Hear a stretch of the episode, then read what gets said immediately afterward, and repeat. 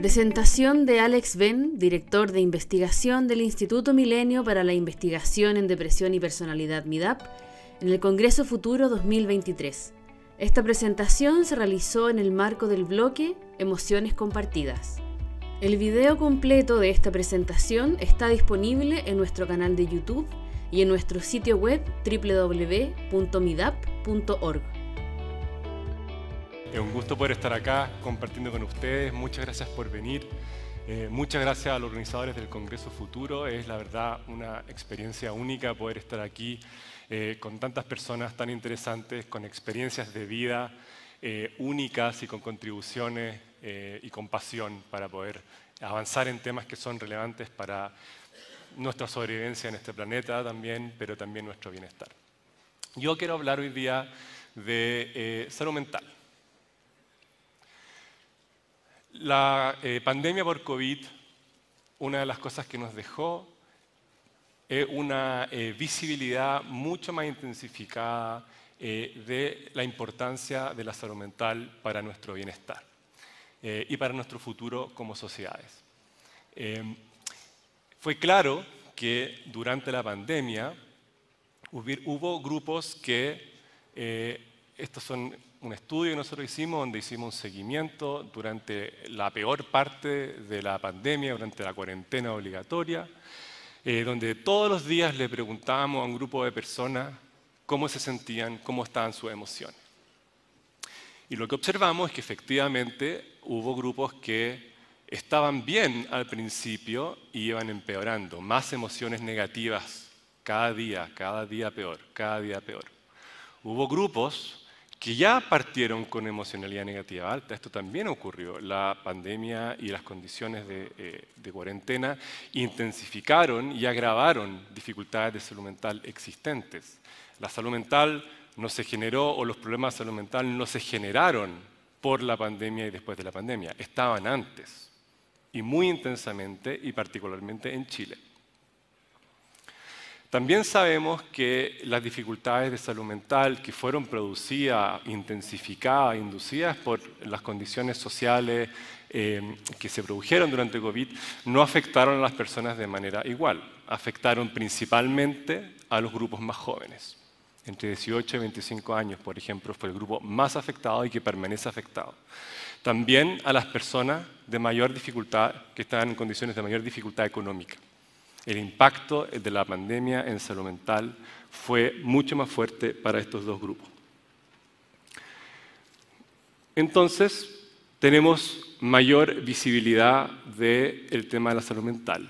Pero, ¿dónde estamos ahora? ¿Y estamos en un lugar diferente al que estábamos antes? ¿Cuál es el estado de la salud mental actualmente? Sabemos que en el mundo aproximadamente 500 millones de personas sufren de problemas de salud mental que deberían eh, obtener atención clínica. La mayoría de los países gastan menos del 2% de su presupuesto de salud en salud mental, cuando lo recomendado debería ser entre 5 y 6%. Hay planes para subir, eso aún no ha ocurrido. En las Américas, todo el continente, 7 de cada 10 personas que tienen dificultades de salud mental durante su vida ni siquiera van a caminar por fuera de la puerta donde hay un psicólogo o un psiquiatra. O sea, la cantidad de especialistas disponibles para ayudar a personas que requieren de tratamientos no es suficiente en todo el planeta. Esto es un problema global. Nosotros somos, yo formo parte de un instituto milenio, el Instituto Milenio para la Investigación en Depresión y Personalidad, donde más de 100 investigadores e investigadoras, llevamos ocho años, casi ocho años, investigando la salud mental en Chile, con también muchas colaboraciones internacionales para poder entender cuáles son los desafíos que permanecen y que tenemos que enfrentar para solucionar estas brechas. Si el día de mañana se abren todas las compuertas, tenemos un presupuesto ilimitado para abordar problemáticas de salud mental. ¿Estamos preparados científicamente como disciplina para producir las soluciones que son necesarias o todavía, incluso si existiera un presupuesto ilimitado para salud mental, todavía tendríamos dificultades por el estado actual en que está nuestra disciplina? quiero hablarles en ese sentido de los desafíos de la salud mental para el futuro, los que a mí me parecen son los más importantes y los que nosotros como Instituto Milenio, con muchas colaboraciones y con mucho trabajo, intentamos remediar, entender mejor y poder avanzar. Primero, necesitamos nuevos modelos para entender los trastornos de salud mental. Durante muchas décadas hemos sobrefocalizado nuestra atención en componentes individuales, como por ejemplo nuestra psicología interna, la biología que se relaciona con las enfermedades mentales, y hemos desarrollado muchas teorías, muchas investigaciones, siempre pensando que de alguna manera los problemas de salud mental nacen de adentro. Es un modelo médico más, más médico que los modelos más médicos. Porque en general la medicina ya ha transitado hace mucho tiempo hacia modelos de enfermedad complejos que combinan influencias ambientales con disposiciones genéticas, con modificaciones. Y sin embargo, en salud mental persiste de una forma muy fuerte esta idea de que todo viene desde adentro. Al mismo tiempo, sabemos que los principales movilizadores de problemas de salud mental son determinantes sociales y ambientales. La salud mental, a diferencia de no sé, la apendicitis, no se mueve solamente por factores biológicos o psicológicos. Tiene mucho que ver cómo planificamos nuestras ciudades, cómo la gente se transporta, cómo son nuestras viviendas, cómo vivimos, cómo nos relacionamos como comunidad entre unos y otros, los niveles de confianza. Chile es un país que particularmente se ha en varios estudios por altos niveles de desconfianza en el otro. Y eso tiene mucho que ver con cómo se desarrollan, mantienen o intensifican problemas de salud mental. Entonces tenemos que poder combinar todo lo que hemos aprendido respecto de aspectos individuales con los modelos de, determinantes sociales y ambientales eh, que claramente sabemos que contribuyen mucho al desarrollo de enfermedades mentales. Al mismo tiempo, este foco en eh, las enfermedades mentales como individuales, que vienen desde adentro, ha hecho que caigamos en un literalismo diagnóstico. Eso es decir, pensar que las enfermedades mentales se reducen a ciertas categorías que hemos acordado como depresión, con ciertos síntomas, donde uno podría incluso diagnosticarlas con una especie de checklist. ¿Está este síntoma? Sí, no. ¿Está este síntoma? Sí, no. Y si está, hay ciertas reglas, si se cumplen ciertas reglas de presencia o ausencia de síntomas, entonces uno puede decir, ok, usted tiene un trastorno depresivo mayor, ok, usted tiene un trastorno de pánico, por ejemplo. Y sin embargo, sabemos que los distintos síntomas y problemáticas vinculados a la salud mental funcionan como redes complejas. Entonces, estas, estas, listas a lo más son expresiones muy simplistas que se sobreponen artificialmente a una gran complejidad, a un espacio multidimensional. Y por lo tanto, la mejor manera actual de entender los problemas de salud mental es modelándolos como redes, no como listas. Y estas redes incluyen síntomas, ánimo bajo, problemas para dormir, pero también incluyen aspectos sociales, exposición a violencia barrial, experiencia de discriminación, perspectiva de género, por supuesto. En, el mundo, por cada hombre deprimido hay dos mujeres deprimidas. En Chile es uno a cinco. Por cada hombre deprimido hay cinco mujeres deprimidas. Y son mujeres de menores recursos y de, de menor logro educacional. Y sin embargo, es el mismo tratamiento antidepresivo para hombres o para mujeres. Típicamente una combinación de psicoterapia con medicamentos. Cuando claramente hay algo que hace que la carga de enfermedad sea más fuerte en mujeres que hombres.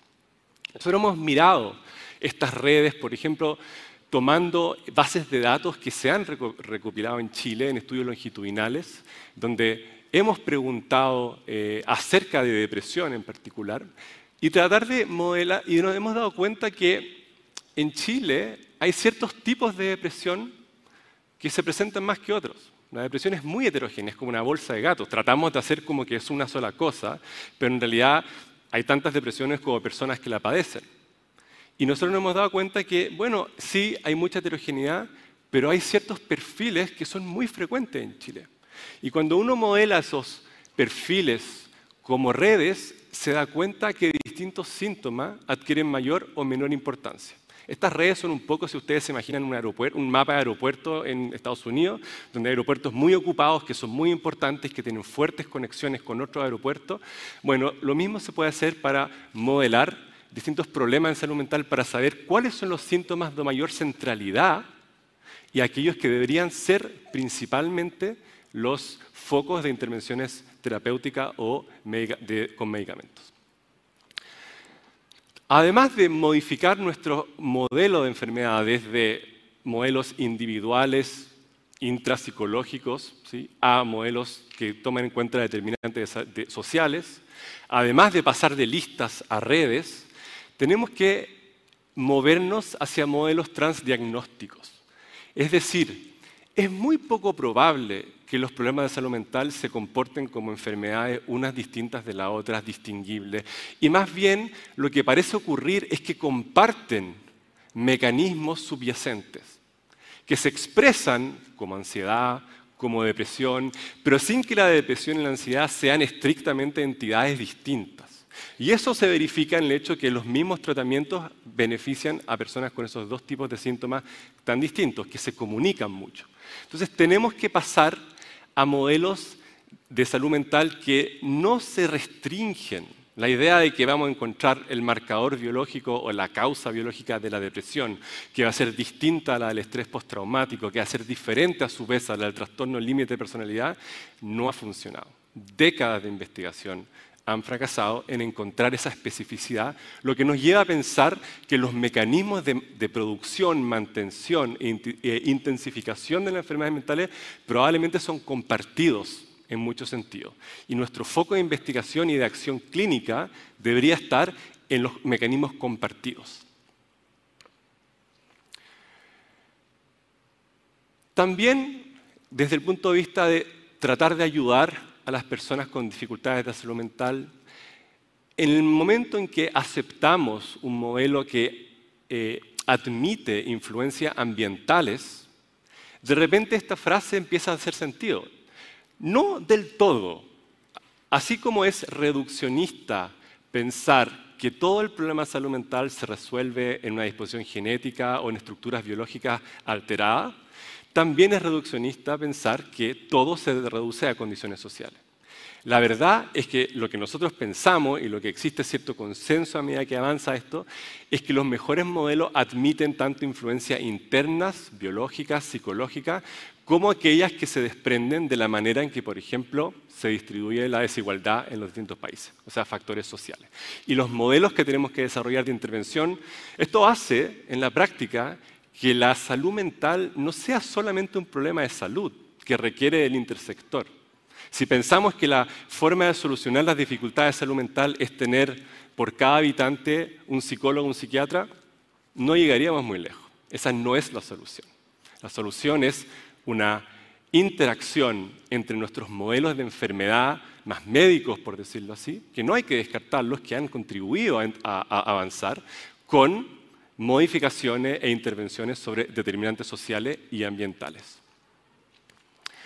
¿Cómo entrenamos a las personas que van a cuidar? Hay una conferencia de cuidado que fue muy interesante en, el Congreso. ¿Cómo Bueno, siempre hemos pensado que esto se resuelve con especialistas, pero como yo les comentaba al principio, no existen y nunca van a existir suficientes especialistas para poder ayudar, para poder proporcionar cuidado a las personas que lo necesitan.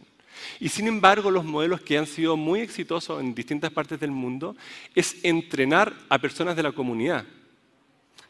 Como psicólogo, yo soy psicólogo, hemos exagerado muchas veces la complejidad del tratamiento de los problemas de salud mental. Y modelos de cuidado donde uno entrena a personas de las comunidades en detección de depresión, por ejemplo, en psicoeducación activa, en, enseñar a las personas de qué se trata el problema que tienen, bajar estigmas, eh, ayudar a producir conductas de búsqueda de ayuda, utilizar apoyos sociales. Ricardo Araya, Premio eh, Nacional de eh, Ciencia Aplicada, recientemente decía, él trabaja mucho globalmente con problemas de salud mental y decía en una conferencia hace un par de semanas, el problema es que las personas con dificultades de salud mental con las que nosotros nos encontramos no quieren ni antidepresivos ni psicoterapia. quieren que solucionen sus problemas. entramos a los determinantes sociales.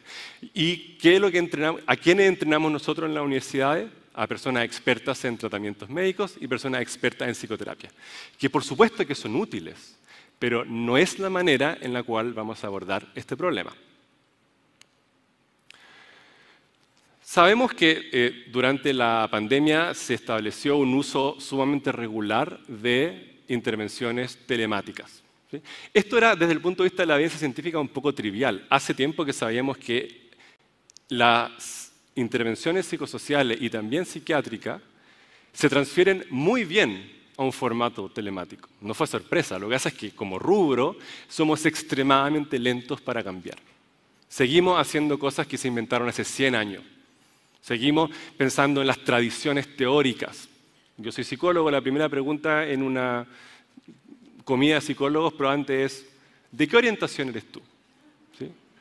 Y la, la, respuesta es una de tres o cuatro que se desarrollaron hace más de 100 años.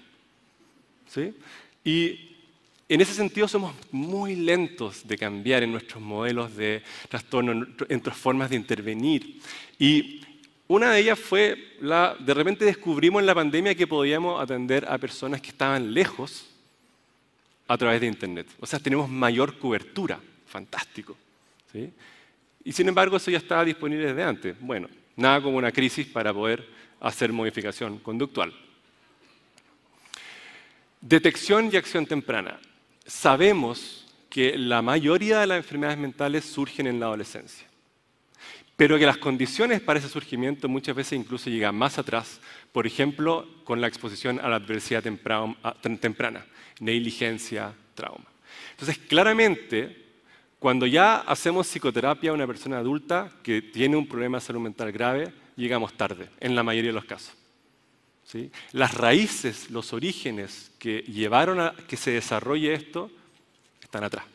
Entonces, hacer intervención temprana, hacer estrategias de prevención son claramente un foco muy importante de nuestro instituto y también probablemente es la mejor manera de invertir recursos en salud mental. Desarrollo y uso de tecnología.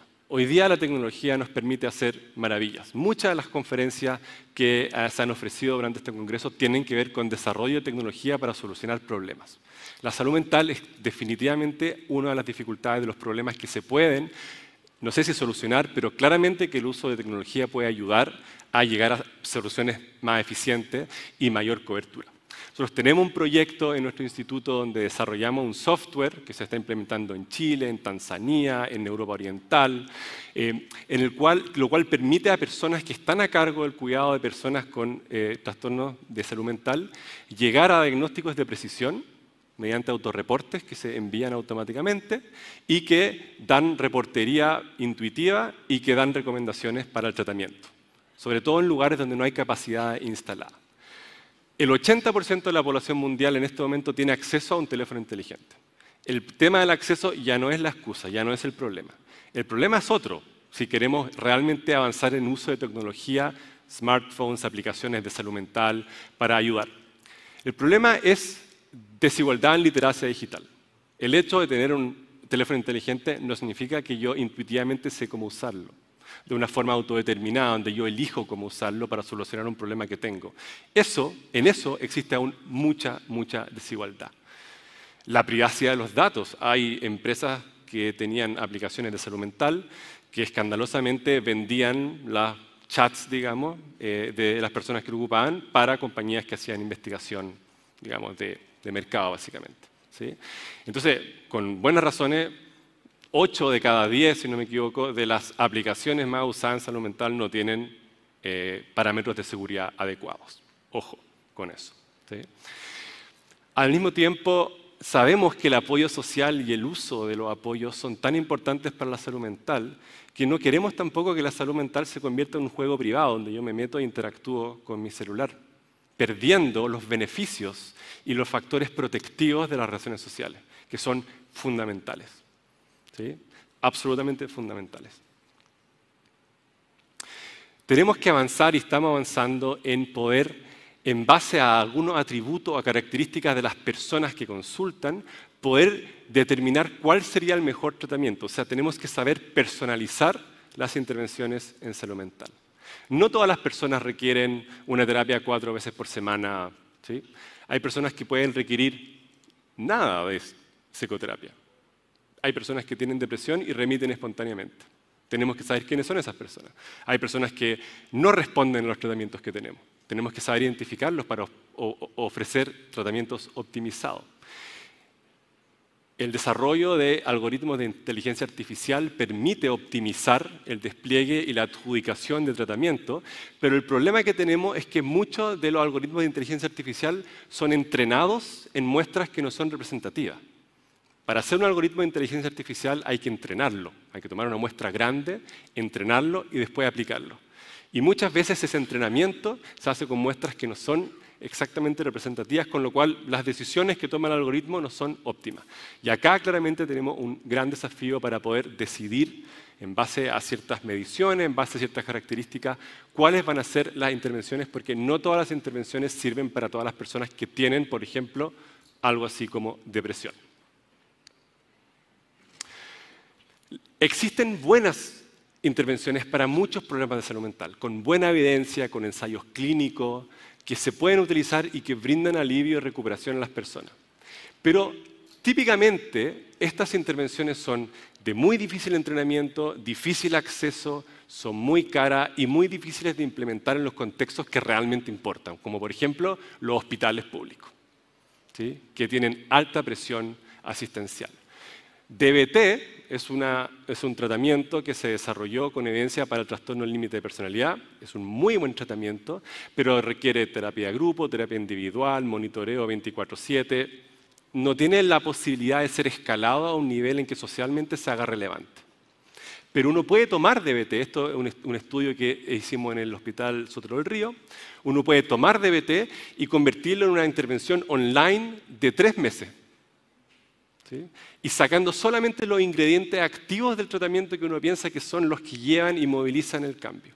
Y lo que observamos es que cuando uno hace eso, efectivamente, este es un tratamiento que dura un año con múltiples componentes, cuando uno lo comprime a tres meses de terapia online, solamente preservando los componentes más efectivos, vemos que las personas, efectivamente, esto es antes de la intervención, estos son, por ejemplo, reactividad o desregulación emocional y esto es ideación suicida, que es muy frecuente en este trastorno. Esto es cuando parte la intervención, esto es cuando termina y este es un seguimiento que se hace. Y podemos ver que efectivamente antes de la intervención los síntomas están muy altos, los problemas están muy altos, parte esta intervención de tres meses online y tenemos un efecto. Y tenemos un efecto que se sostiene incluso en un seguimiento. Existe todavía alta variabilidad, pero la banda de la variabilidad bajó. Entonces tenemos muy buenos indicios de que se puede producir una recuperación y este sí es un tratamiento que viene un tratamiento complejo, pero que se puede degradar, por decirlo así. Y eso maximiza el potencial de implementación. Por último, y este es muy importante, escuchar a la experiencia vivida. En muchos países, particularmente en Europa, los investigadores ya no pueden postular a un fondo de investigación en salud mental sin que participe del proyecto una persona con experiencia de vida. Una persona con experiencia de vida es lo que antes se llamaba como, eh, son, bueno, son de, agrupaciones de pacientes, básicamente. Pero experiencia de vida es un mucho mejor concepto. Y tenemos que colaborar con este grupo, con personas que han tenido experiencias familiares, cuidadoras y las mismas personas que tienen algún tipo, han tenido algún tipo de, trastorno de salud mental, en investigación, diseño intervenciones y planificación. Esto es absolutamente de sentido común. Esto no puede venir del mundo de los expertos. Y sin embargo, esa es la manera en que típicamente hemos procedido hasta ahora. Esto claramente tiene que cambiar. Estas son áreas, eh, fronteras en las que estamos trabajando aquí en Chile, en nuestro instituto, pero también son tendencias globales eh, en las que tenemos que avanzar de forma tal que cuando se abran las compuertas, cuando la salud mental ya no sea la hermana pobre, la hermana chica de la salud de verdad, sigue siendo así. No, no puedo entender por qué otra razón no tiene el mismo presupuesto, digamos, si es son todas las mismas cosas, son todas enfermedades, no hay una diferencia entre la salud mental y la salud física. ¿sí? Eso es quizá una idea también que viene de esta idea de que las enfermedades mentales son más psicológicas y las otras no. No estamos funcionando en un dualismo en ese sentido. Sabemos que las cosas están integradas. Entonces, si algún momento se abren las compuertas, estos son los problemas que tenemos que haber solucionado o haber avanzado sustantivamente en solucionarlo para poder realmente llegar en ayuda de las comunidades y las personas que tienen dificultades de salud mental. Muchas gracias por la atención.